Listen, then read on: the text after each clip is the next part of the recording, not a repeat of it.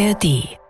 Es gibt ein Bild, das vor meinem inneren Auge immer mal auftaucht. In letzter Zeit wieder öfter. Ich sehe meine kleine zwei Jahre alte Schwester Charlotte neben Bahnschienen langlaufen. Ich habe diese Szene nicht selbst gesehen. Ich war ja nicht da am 3. Juni 1998. Aber ich habe davon gelesen. Im Bericht der Notärztin oder des Notarztes, die oder der Charlotte in Eschede versorgt hat. Für mein Radio-Feature 100 und Mama habe ich Charlotte vor ein paar Jahren gebeten, mir den Bericht nochmal vorzulesen. Dies hier. Ja, ich lese das mal vor. Charlotte ist da 22. Laut Notarzteinsatzprotokoll lief Charlotte schreiend Helfern am Unfallort entgegen. Sie schreit. Sie hat Schmerzen. Und sie sucht ihre Mama. Es ist eines der Bilder aus Eschede, die mir am meisten wehtun. Die sie dann zur verletzten Sammelstelle brachten. Dort wurde sie bei zunehmend grauem Aussehen intubiert und beatmet.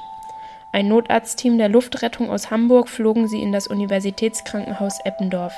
Nachdem sie in der chirurgischen Klinik die erforderliche bildgebende Diagnostik erhalten hatte, wurde sie in stabilem Aufnahmezustand auf unsere Kinderintensivstation verlegt. Dass Charlotte überlebt hat, ist ein kleines Wunder.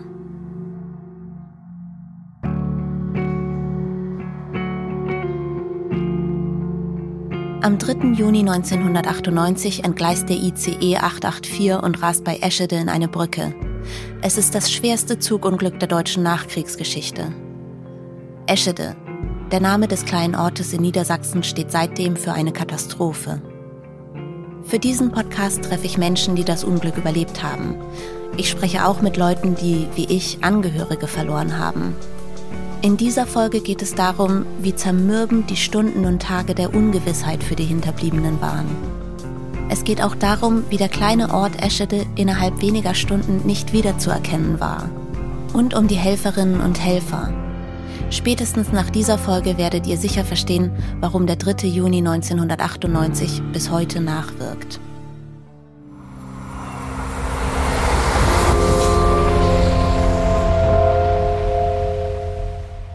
Mein Name ist Miriam Ahns und das ist Eschede, 25 Jahre danach.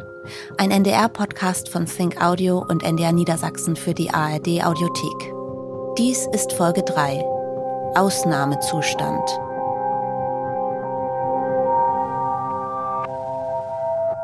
Es ist der 3. Juni 1998, ungefähr halb zwölf Uhr mittags. Die Anwohner aus Eschede versuchen seit einer halben Stunde, Menschen aus dem zerstörten ICE zu retten. Ja, es waren ja ganz viele Nachbarn. Also alle, die gerade zu Hause waren, waren gefühlt irgendwie da. So wie Heinke Freiling. Sie wohnt direkt neben den Bahngleisen. Und ähm, wir haben äh, versucht, mit allen möglichen schweren Gerätschaften, die irgendwie zu finden waren, äh, versucht, in diese Züge reinzukommen. Reinzukommen, das ist fast unmöglich. Das elektronische Türöffnungssystem im ICE funktioniert nicht mehr. Ein weiteres Problem, das harte Panzerglas, aus dem die Fenster des ICE bestehen. Die freiwilligen Feuerwehrleute aus Eschede kommen da erstmal gar nicht durch. Ich habe so ein Bild vor Augen, die mit also großen Vorschlaghämmern auf den Scheiben rumgedroschen haben, weil sie in den Waggon rein wollten. Die Rettungsaktion ist ins Stocken geraten. Es gibt viel zu wenige Notausstiegsfenster, also die, die man mit dem kleinen roten Hammer zerschlagen kann. Das ist aber nicht das einzige Problem in der Technologie des ICE. Über die Konstruktion, die zum Unfall geführt hat, sprechen wir in der nächsten Folge. Viele der Anwohner sind überfordert mit der Situation. So auch der Lokalreporter Joachim Gries, der einer der ersten an der Unfallstelle war. Nach und nach kommen aber immer mehr professionelle Retter in Eschede an. Sanitäter, Notärzte, Feuerwehrleute. Ich sag mal so, mit jedem Martinshorn, was man hörte, äh, mit jedem Hubschrauber, der diese Unglücksstelle ansteuerte, war ich zuversichtlicher, jetzt kommen die Profis. Und dann geht das auch äh, sehr gut, dass den Leuten geholfen wird.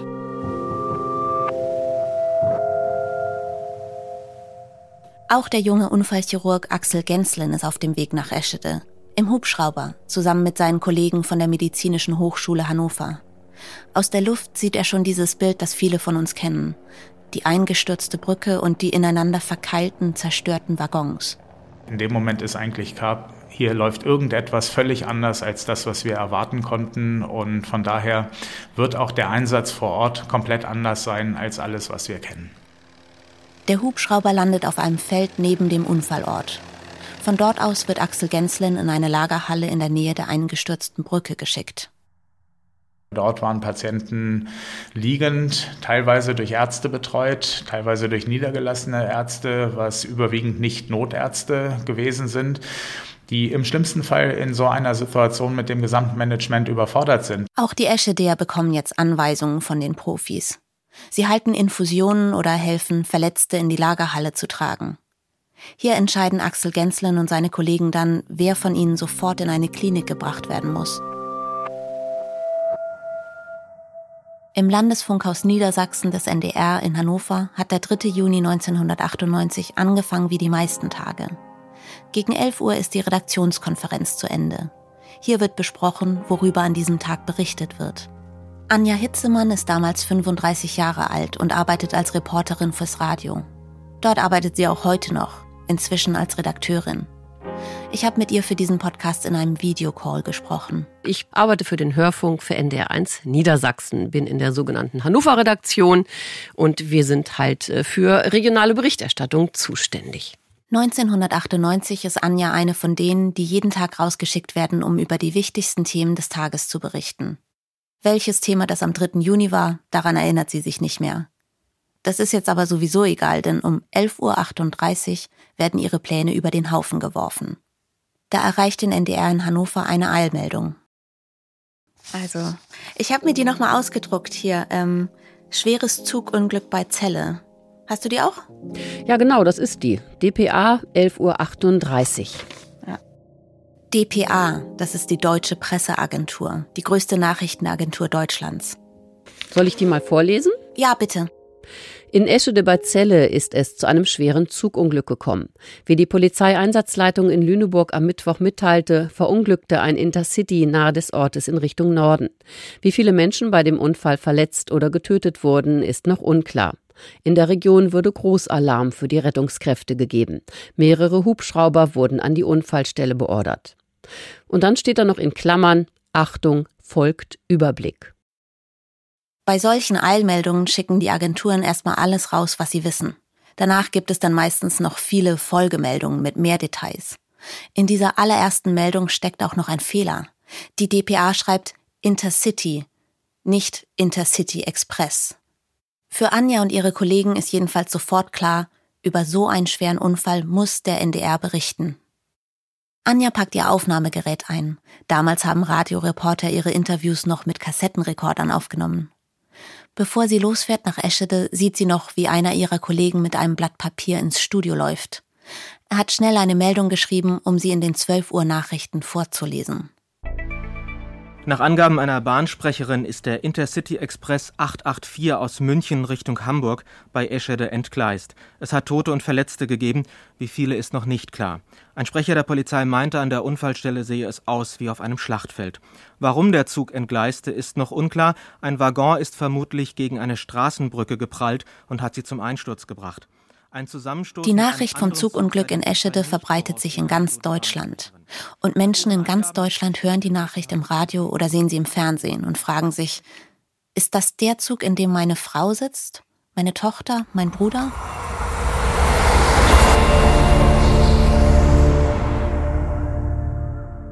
Ihr erinnert euch bestimmt an Heinrich Löwen aus Niederbayern. Seine Frau Christel und seine Tochter Astrid waren am Morgen des 3. Juni 1998 sehr früh aufgebrochen. Sie wollten sich ein paar schöne Tage in Hamburg machen und dann weiter an die Ostsee fahren. Der erste Urlaub seit langem. Heinrich Löwen ist zu Hause in Vilshofen geblieben.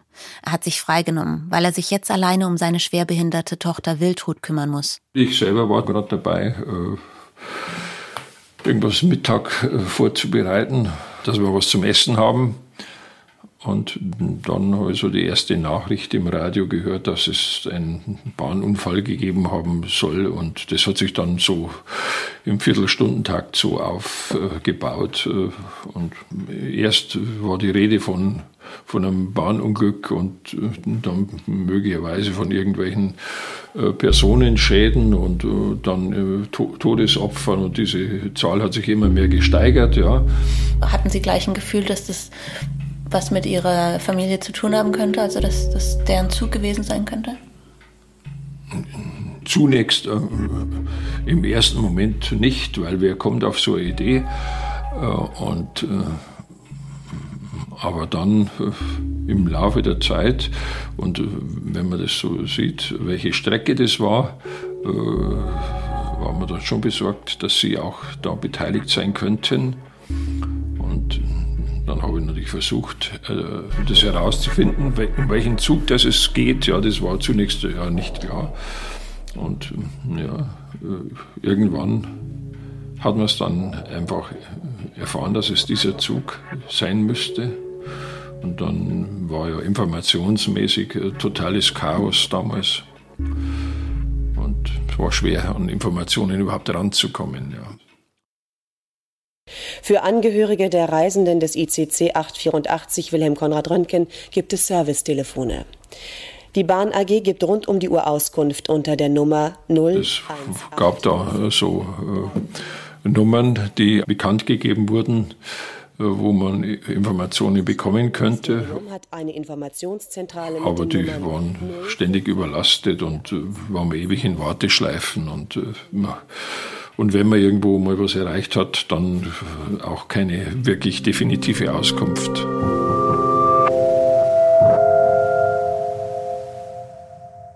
Ich bin am 3. Juni 1998 ja mit meiner Turnmannschaft in München. Zwischen den Wettkämpfen kommen wir immer wieder zurück in die Schule, in der wir übernachten. Wir haben einen Ghetto-Blaster mit Radiofunktion dabei. Meine Freundin Fanny hört zufällig die Nachrichten. Ich begrüße Sie zu dieser aktuell Sonderausgabe. Sie beschäftigt sich ausschließlich mit dem furchtbaren Zugunglück in Eschede. Sie kommt zu mir und fragt, hast du schon von dem Zugunglück gehört? Hab ich nicht. Interessiert mich auch nicht. Ein bisschen später erzählt Fanny, es sind jetzt schon 65 Tote. Das interessiert mich immer noch nicht. Ich habe zu dem Zeitpunkt keine Ahnung, dass mein Leben nie mehr sein wird, wie es einmal war.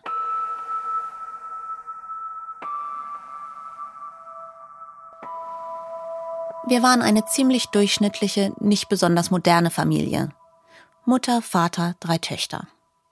Papa hat das Geld verdient, Mama in Teilzeit gearbeitet und sich um uns Kinder gekümmert.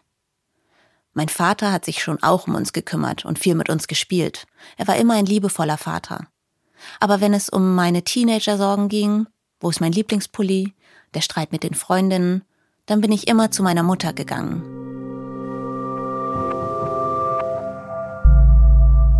Auch in Bamberg ist die Nachricht vom ICE-Unfall angekommen.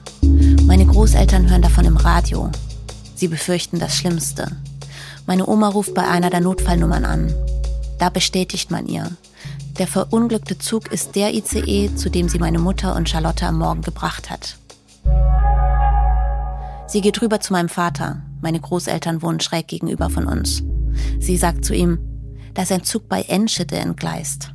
Mein Vater sagt, Enschede ist in Holland. Das kann nicht der Zug sein, in dem Estrid und Charlotte sind. Dann kommt er mit rüber zu Opa und sieht in den Nachrichten, dass der Zug bei Eschede, bei Celle entgleist ist. Mein Vater kennt die Gegend. Wir haben früher in Niedersachsen gewohnt. Er weiß, dass Celle auf der Zugstrecke von Bayern nach Dänemark liegt. Er ist völlig aufgelöst. Er will sofort dahin. Aber Autofahren kann er in seinem Zustand jetzt nicht. Ein Bekannter fährt ihn nach Hannover.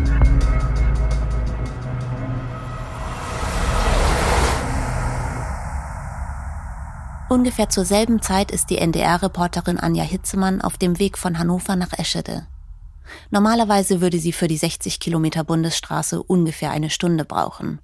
Aber heute dauert es deutlich länger. Da waren unendlich viele Einsatzfahrzeuge auf dieser Straße unterwegs. Also das war Polizei, das war Feuerwehr, das war jeder Rettungsdienst, den man sich vorstellen kann. Krankenwagen waren unterwegs. Ähm, es raste also andauernd irgendein Fahrzeug mit äh, Blaulicht an uns vorbei. Es war wirklich mühsam, überhaupt voranzukommen. Über uns kreisten Hubschrauber. Und äh, je näher wir Eschede kamen, also desto mehr wussten wir, dass das ist wirklich groß, hier ist wirklich etwas sehr, sehr Schlimmes passiert. Und natürlich äh, wird man sehr aufgeregt, weil am Ende weiß man natürlich nicht genau, was einen erwartet. Wenn man Fotos aus Eschede vom 3. Juni sieht, sieht man vor allem auch sehr viele Retter. Feuerwehrleute, Notärzte, Polizisten, damals noch in grünbrauner Uniform.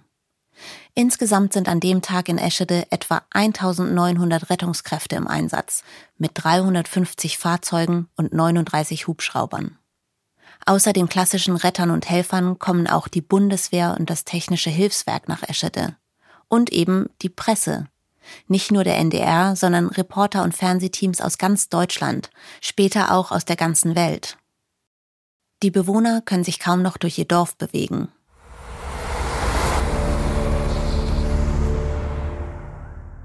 Meine kleine Schwester Charlotte ist zu diesem Zeitpunkt wahrscheinlich schon auf dem Weg mit dem Hubschrauber ins Universitätsklinikum Hamburg-Eppendorf. Sie bleibt dort nicht lange auf der Intensivstation. Sie hat verhältnismäßig leichte Verletzungen, eine Gehirnerschütterung, eine Verletzung am Bein, einen kleinen Einriss am Ohr. Charlotte kann sich nicht bewusst an den Unfall erinnern. Sie war damals ja erst zwei Jahre alt.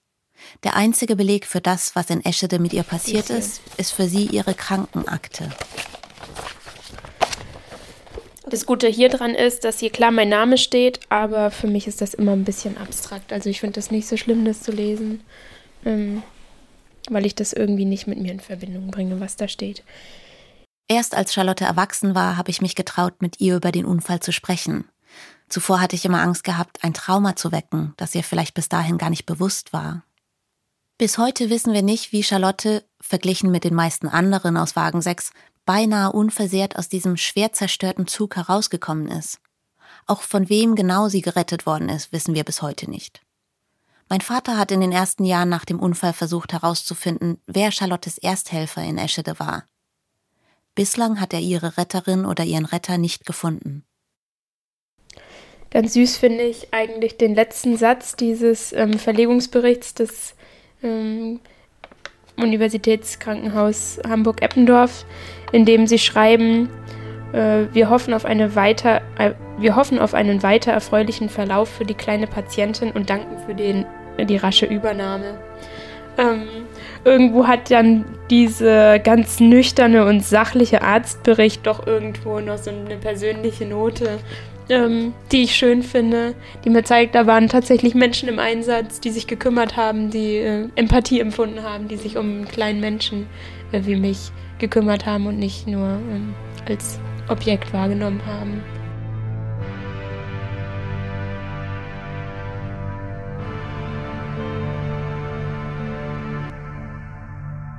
In Eschede ist die Unfallstelle mittlerweile großräumig abgesperrt.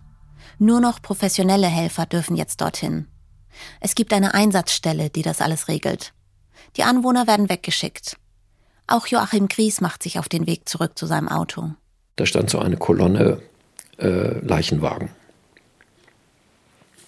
Vorher auf der, auf der Brückenrampe, äh, habe ich in Erinnerung, war ein Notfallmanager der Deutschen Bahn. Der hatte so ein Klemmbrett vor sich und einen Stift in der Hand und da lagen eben abgedeckt Leichen. Und er hat im Grunde ja seine Buchführung gemacht. Er hat da die Leichen gezählt und äh, hat das eben aufgenommen. Wie ging es dir denn, als du wieder hier zu, nach Hause kamst? Es ging mir nicht gut. Ich habe meine Frau angerufen in Soltau und die sagte dann, ja, ich will mal sehen, dass ich hier nach Hause komme. Es war schon zum Heulen weil das eben doch ein, ja, ein sehr ungewöhnlicher, ein überwältigender Einschnitt war. Ne? Wann, wann sieht man so ein, so ein großes Unglück? Und ja, irgendwann habe ich meinen, warum auch immer, blutigen Pullover ausgezogen. Und dann habe ich mir an den Schreibtisch gesetzt. stelle ich mir wirklich schwierig vor, dann einfach zu schreiben? Oder vielleicht auch befreiend, weiß ich nicht. Wie war das für dich dann zu schreiben?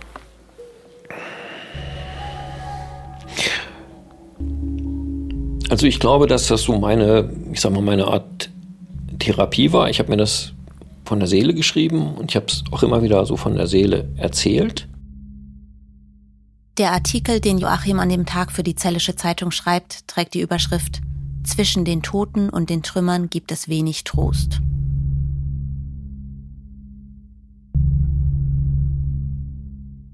Auch Heinke Freiling wird von der Unfallstelle weggeschickt. Sie hat jetzt nur noch eine Sache im Kopf. Ihren neugeborenen Sohn, der auf der Frühchenstation im Krankenhaus Celle liegt. Und dann äh, habe ich mich zurückgezogen und ähm, bin ähm, wieder nach Hause gegangen. Bin in mein Auto gestiegen und ähm, äh, wieder zurück ins Krankenhaus, um meinen Sohn zu versorgen. Und habe dann da gesessen erstmal und habe erstmal nichts mehr gemacht. Mhm. Ja, es berührt dich jetzt schon auch, mhm. darüber zu reden. Ja. Ne? Oh Gott. Und es ist, ähm, ähm, hört auch nie auf, glaube ich. Aber es ist okay, weil, weil ähm, äh, manche Sachen, ähm, die arbeiten halt immer weiter. Und das ist ja auch nicht negativ. Einfach, das äh, ist wichtig, dass es äh, manches bleibt und manches kann man auch irgendwie bearbeitet schon mal wegstellen, aber manches ist immer noch wieder, das, das bleibt. Also das kommt immer wieder hoch. So.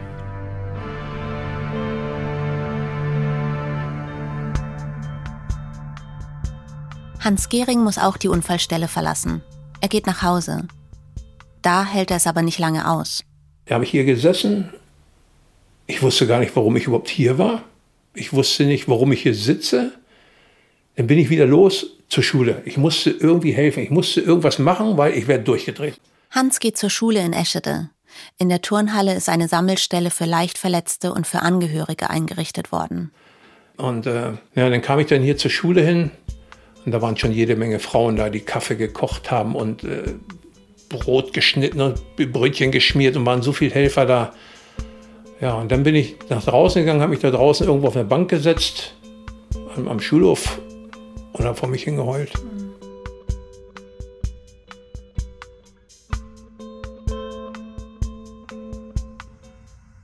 Jörg Dittmann hatte zusammen mit seiner Frau Sigrid und deren Sohn André in Wagen 1 des ICE gesessen. Im Abteil der Familie Dittmann war Minuten vor dem Unfall ein großes Stück Metall durch den Boden geschossen. Jetzt sind Jörg, Sigrid und André auf dem Weg in den Ortskern von Eschede.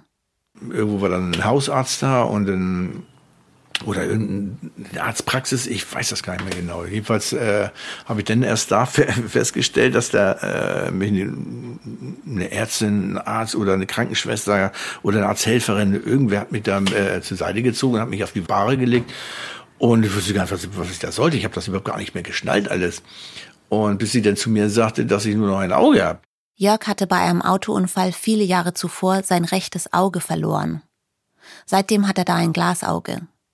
Ihm war nicht aufgefallen, dass er das beim Sturz im Zug verloren haben muss. Und da fiel mir erst auf, dass mein, dass mein Glasauge gar nicht mehr da gewesen ist. Und dass ich dann auch, auch im Gesicht Blut unterlaufen war, äh, dass natürlich mein Gesicht auch geblutet hat.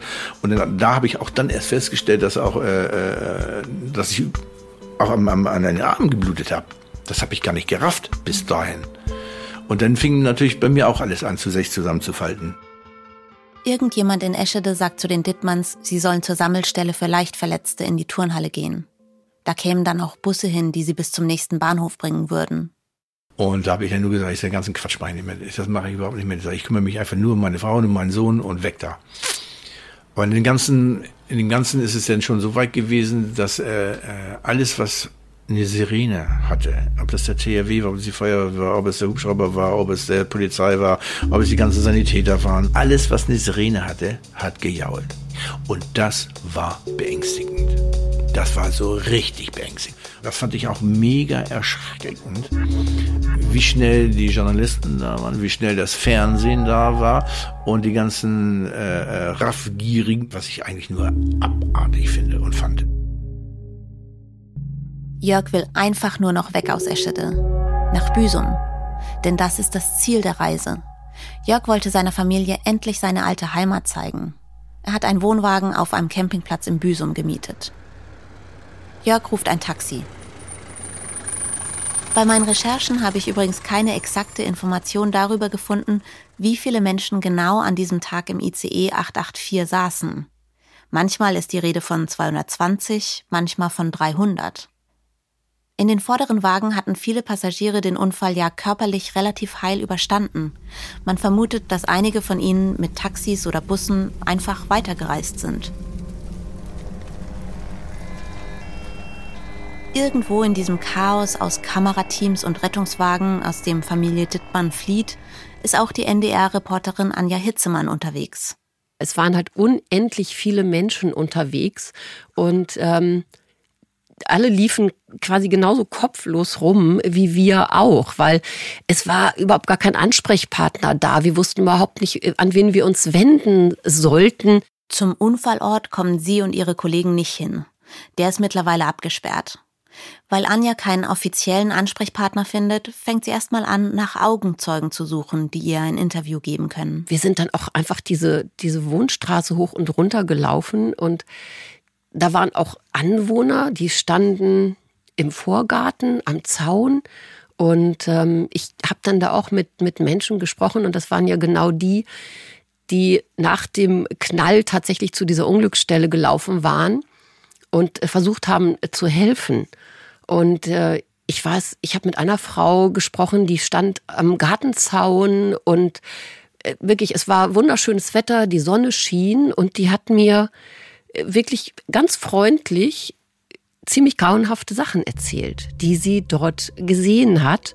Anja hat das Gefühl, die Frau steht unter Schock und merkt gar nicht, welche grauenhaften Dinge sie da gerade in Anjas Mikrofon reinspricht. Und ähm, ich habe diese O-Töne auch nicht verwendet, weil das, was die mir erzählt hat, das war schon ziemlich schlimm.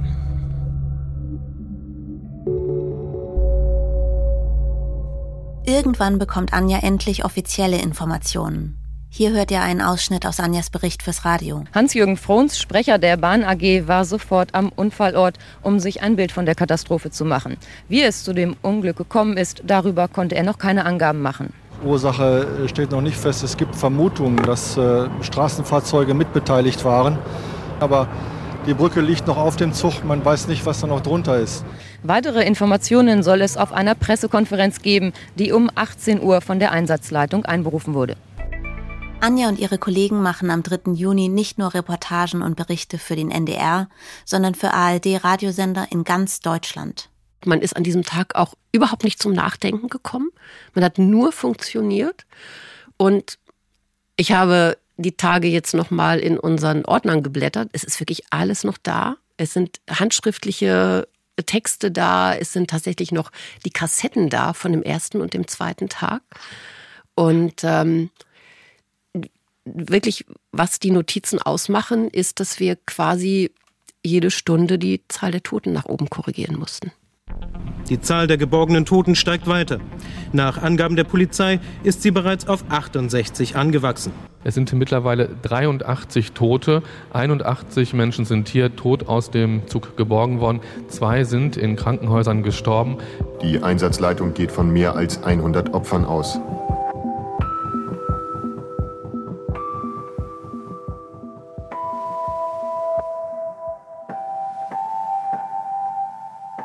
Mein Vater kommt am Nachmittag in Hannover an. Er kommt bei Freunden unter. Von dort aus ruft er nochmal bei der Notfallnummer der Polizei an. Er beschreibt Charlotte und Mama. Er weiß genau, welche Klamotten sie an dem Tag anhaben. Charlotte trägt ein Oberteil mit Bärchen drauf. Die Freunde in Hannover sind Ärzte. Sie geben meinem Vater Beruhigungsmittel. Am nächsten Morgen um halb sechs klingelt bei den Freunden das Telefon. Es ist die Polizei. Sie sagen, im Universitätsklinikum Hamburg-Eppendorf liege ein kleines Mädchen, auf das die Beschreibung von Charlotte passe. Der Bekannte meines Vaters fährt ihn nach Hamburg.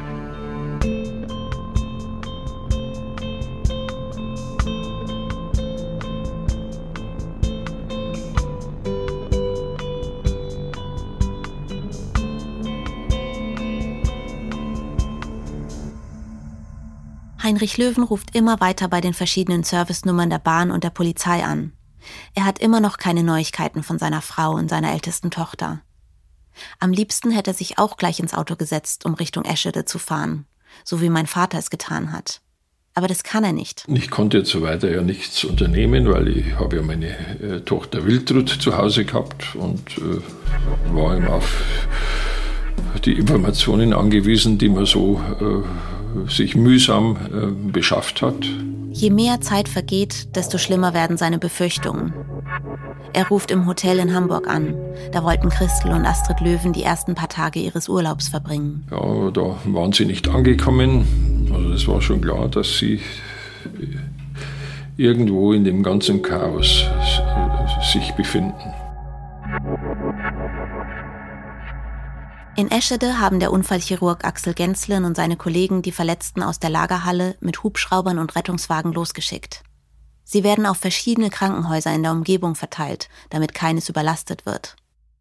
Ja, und wir haben dann den Auftrag gekriegt, ähm, nochmal umherzugehen. Finden wir noch irgendwo jemanden? Ist jemand rausgeschleudert worden und so weiter?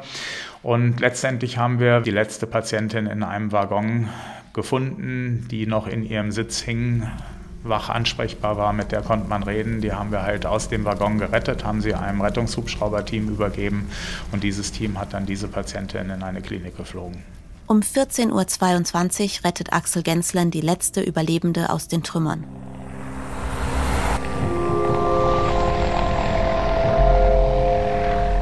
Ungefähr zu dieser Zeit kommt Heinrich Lange an der Unfallstelle an.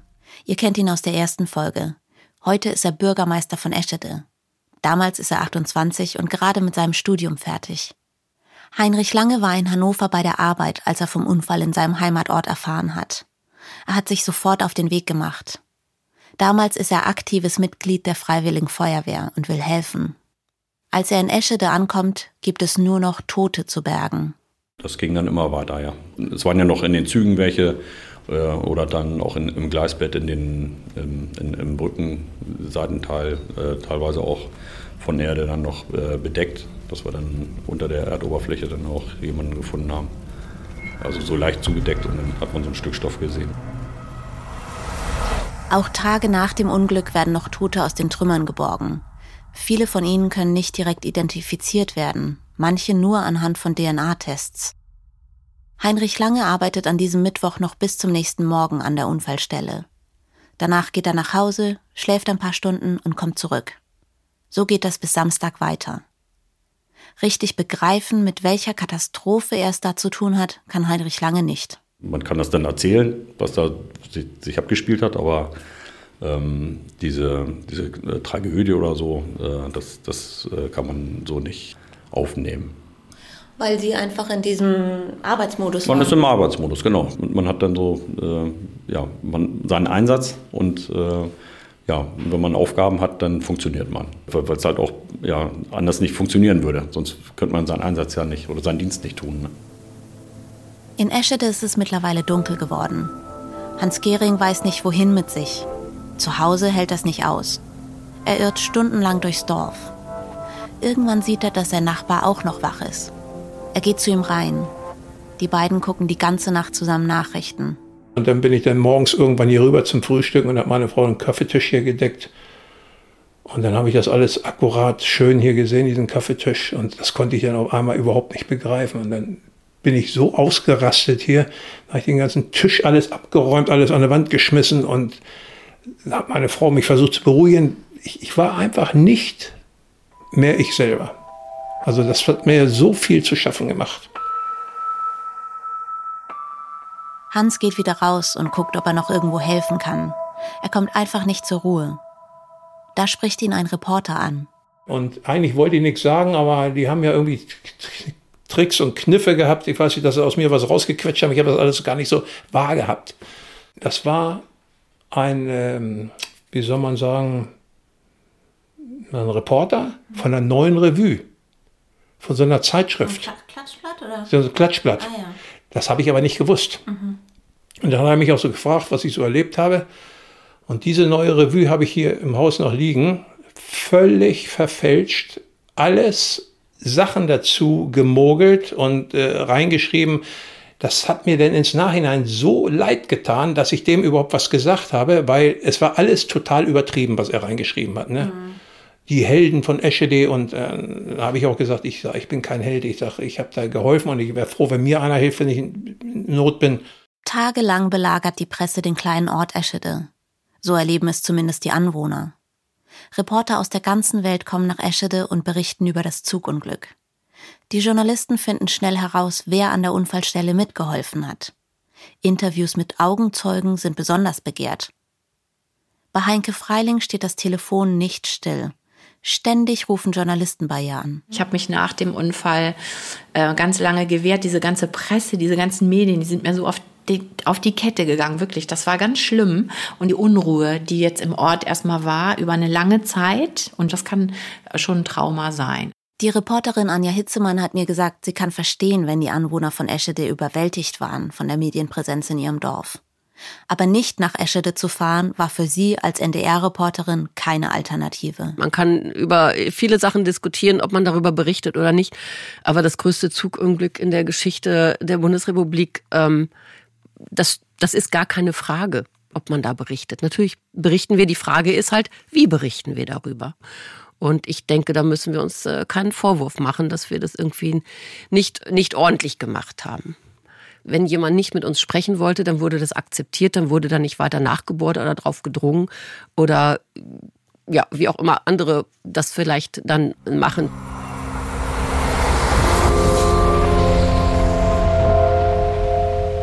Als ich angefangen habe, für diesen Podcast zu recherchieren, habe ich gemerkt, dass viele in Eschede genug haben von Journalisten. Wir haben da nicht den besten Ruf. Dass einige sich dann doch mit mir getroffen haben, liegt bestimmt auch daran, dass ich eben nicht nur Journalistin bin, sondern auch Betroffene vom Zugunglück. Dass die Anwohner und ich sozusagen eine Geschichte teilen. Das freut mich natürlich. Aber ich finde diese Doppelrolle nicht nur einfach. Mittlerweile bin ich mit manchen Leuten, die ihr hier im Podcast hört, schon fast befreundet. Das ist sehr ungewöhnlich für so eine Recherche. Manchmal würde ich die Leute einfach auch gerne auf ein Bier treffen und quatschen. Aber ich habe schon auch immer mein Aufnahmegerät dabei. Vielleicht erzählen sie ja was, das ich im Podcast verwenden könnte. In manchen Situationen nervt mich das richtig. Trotzdem, ich möchte ja gerne ihre Geschichten erzählen.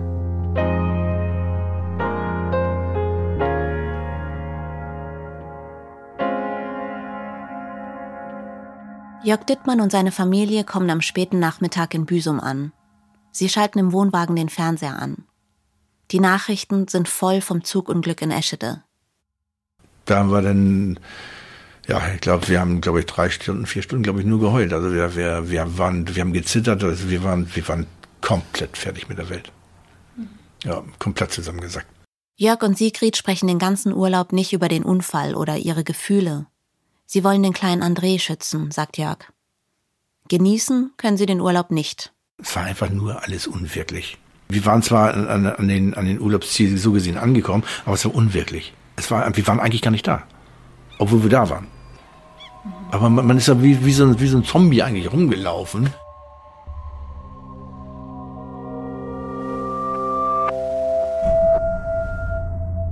Am Samstag nach Eschede komme ich vom Turnfest zurück nach Hause, nach Bamberg.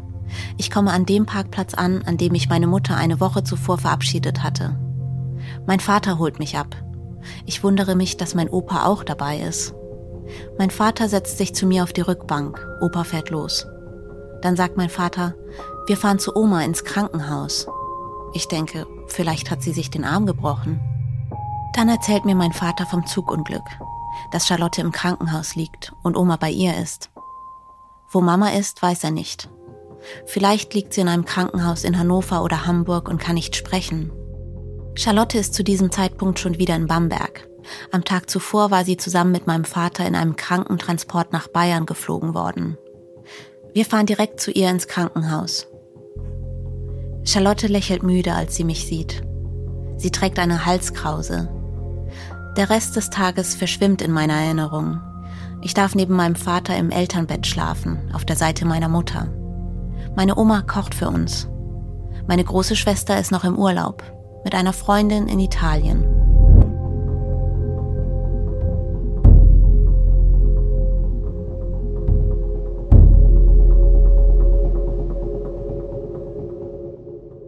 Am selben Tag, es ist Samstag, der 6. Juni, steht bei Heinrich Löwen in Vilshofen die Polizei vor der Tür. Ein Polizist sagt ihm, dass seine Tochter Astrid bei dem Zugunglück in Eschede gestorben ist. Von seiner Frau Christel gibt es noch keine Neuigkeiten. Es gab noch äh, eine gewisse Anzahl von Verletzten, die nicht ansprechbar waren und die man nicht identifizieren konnte. Das war also noch die Situation, wo man sagen kann, da besteht noch ein Rest an Hoffnung. Und zum Schluss waren es bloß noch drei und äh, dann war die Wahrscheinlichkeit sehr gering, und äh, meine Frau war bei den, bei den letzten, die identifiziert wurden. Es war dann noch eine Woche. Sonntag, vier Tage nach Eschede. Mein Vater und ich sind zum Mittagessen bei meinen Großeltern. Auch bei uns klingelt es an der Tür. Und auch bei uns ist es die Polizei.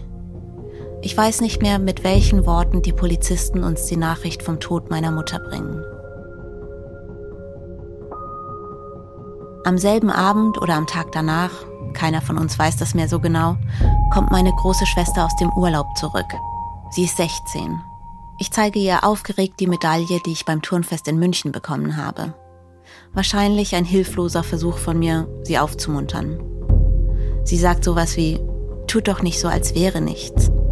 Sie hatte in Italien vom ICE-Unglück gehört und sich seitdem Sorgen gemacht. Dann erzählt ihr mein Vater, dass Mama tot ist.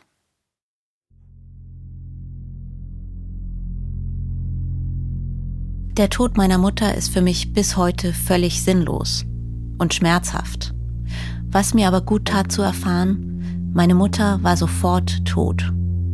Das hat mir Silvia Dehler erzählt, die meiner Mutter im ICE gegenüber saß. Die meisten Menschen, die beim ICE-Unglück in Eschede gestorben sind, waren sofort tot. Das liegt vor allem an den Kräften, die da gewirkt haben. Die Wucht, mit der die hinteren Waggons gegen die Brücke geknallt sind, kann man vergleichen mit einem Sturz aus dem 40. Stockwerk eines Hochhauses.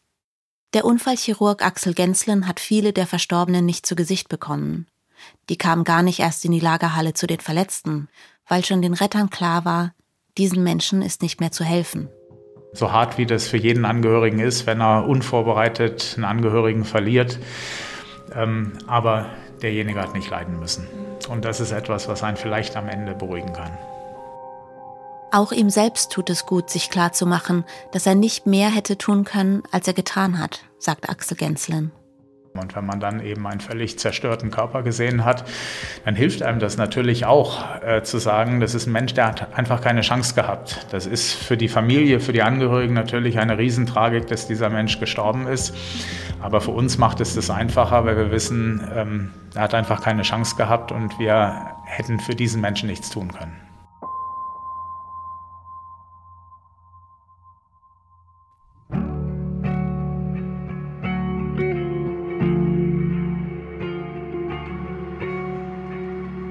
Genauso wie ich mich sehr lange nicht so richtig mit meiner Trauer auseinandergesetzt habe, habe ich mich auch lange davor gescheut, mich zu fragen, wer für den Tod meiner Mutter verantwortlich ist.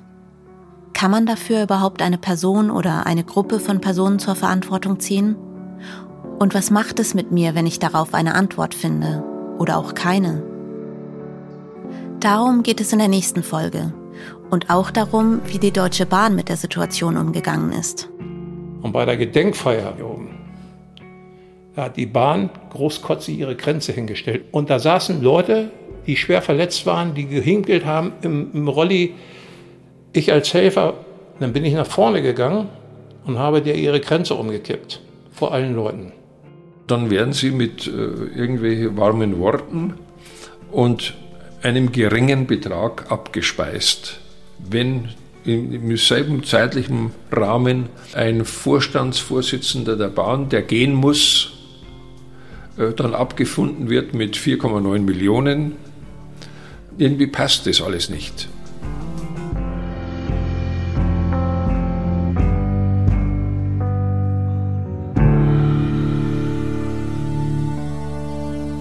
Das war die dritte Folge von Eschede, 25 Jahre danach ein NDR-Podcast von Think Audio und NDR Niedersachsen.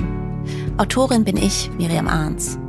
Projektleitung, Redaktion und Dramaturgie Aline König und Katharina Marenholz. Produktion Jürgen Kopp und Georg Tschoske. Sounddesign und Musik Bente Faust, Honig und Gold. Wenn ihr es nicht schon getan habt, dann abonniert diesen Podcast am besten jetzt gleich in der ARD Audiothek und empfehlt ihn auch gerne weiter. Danke übrigens für alle eure netten und interessanten Rückmeldungen. Ich freue mich immer von euch zu hören. Wir haben es leider noch nicht geschafft, allen zu antworten. Wenn ihr uns erreichen wollt, dann schreibt gerne an eschede.ndr.de.